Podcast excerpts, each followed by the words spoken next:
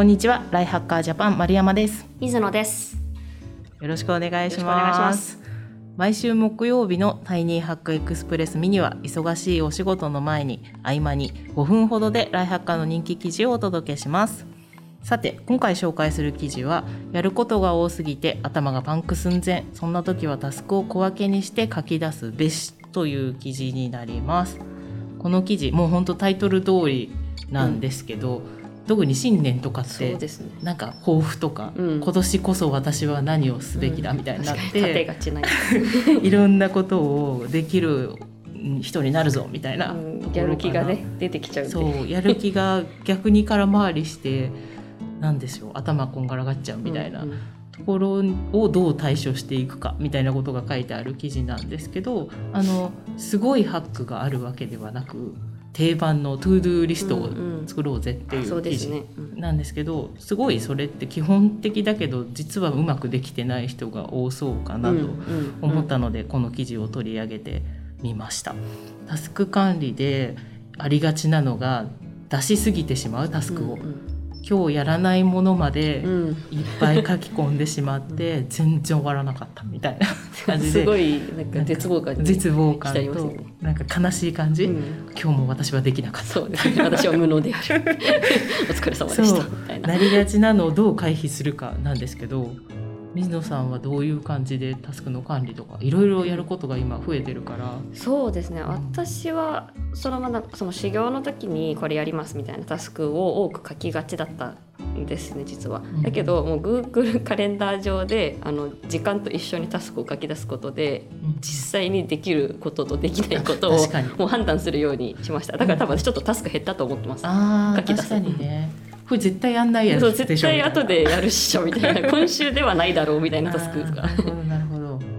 まあそうですね、うん。実際ねこれが本当に自分だったらどのぐらい見込んでやるのかみたいなのと、ね。うん。カレンダーと連動してやればうん。見えるから、そうですね、まあ、なんか気持ちの面で入れとくっていうのはありだと思うんですけど、やりすぎるとやっぱりちょっと抱え込みすぎてる感もやっぱ出てきちゃってっていうのね今週ずっと書いてあるけど減ってないみたいなやつとか大丈夫そうです。かみたいになりますよね。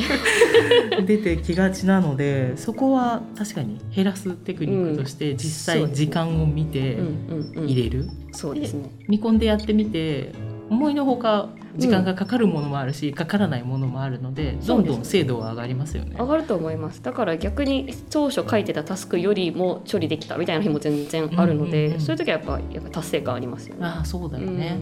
私はやっぱりやることが多いけど書きすぎるとへこむのでできない自分に、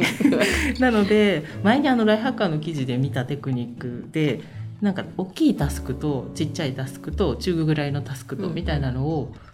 なんですかね23なんとかみたいな法則があって、はい。うん大きいタスクは2個まで。で中タスクは3つまで、はい。でうんうん全体的は9個までにしようみたいなやつをすごい参考にしていてなるほどここ多分23年はそれを意識して朝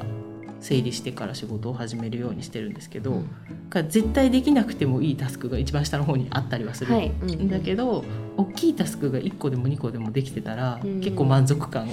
確かにんですよ。うん。うん、あの水野さんが予定に絶対死ぬやつって入れてるような、はい。はい。命かかってるあのやつですね。命かかってる。今日までにやらないと いろんなことがトラブルぞみたいなやつはもう一番大きいタスクに一番上に目立つところに入れてであの合わせてカレンダーでもここの時間をブロックみたいな形で取るとかは調整するようにしてます。それをなんかやるようになってから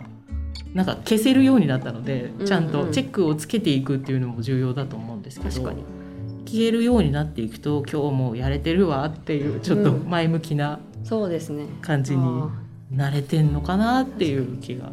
むやみやたらにタスクを書き出すんじゃなくてそういうなんかちょっとずつ整理していくとか時間単位なのか重要度なのか何でもやりたいようでいいと思うんですけどそういうなんか並びも意識するって大事かもしれないですね。そうですね、うんうんなんかそのかかり時間と、うんその手をつけるまでのモチベーションみたいなのがあるじゃん。ねいきなり重たいのからいけないじゃないですか、うんうんだからちっちゃめの方が4つぐらいあるとそこから片付けられるんですよね。そうですね。そうするとすごいスムーズに消していけるので、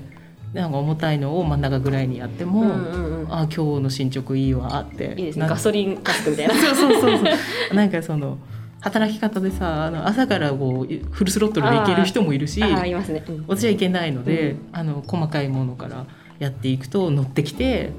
夕方ぐらいにいい感じに重たいものもスムーズにできて、なんかほとんど消せるみたいな感じになってるのがすごい満足度が高いかうんいやあらなんて素敵な一日ってなりますよね。そうなんですよ。で消せると、まあ、次のがまた入ってくるじゃないですか翌日に向けてそこをなんとなく意識しながら終了しますってできるとスムーズねってそうですね。思ったりしています。なのであれですね頭がこうパンクしそうになった時に一旦全部書き出してさらになんだろう重たい度とか重要度とかに分けてみて、今日絶対やらなくていいやつは外してみる。みたいなのがやれていくとスムーズな進捗ができそう。できそう。モチベーションも加味したらいいと思います。ね。そこで消せない自分のモヤモヤみたいなのを減らせると思うので小さく分けてタスクの順番を考えるみたいなところを今年はやってみたら良いのかなと思いました。ぜひ参考にしていただければと思います。はい、今回ご紹介した記事はやることが多すぎて頭がパンク寸前そんな時はタスクを小分けにして書き出すべしという記事でした。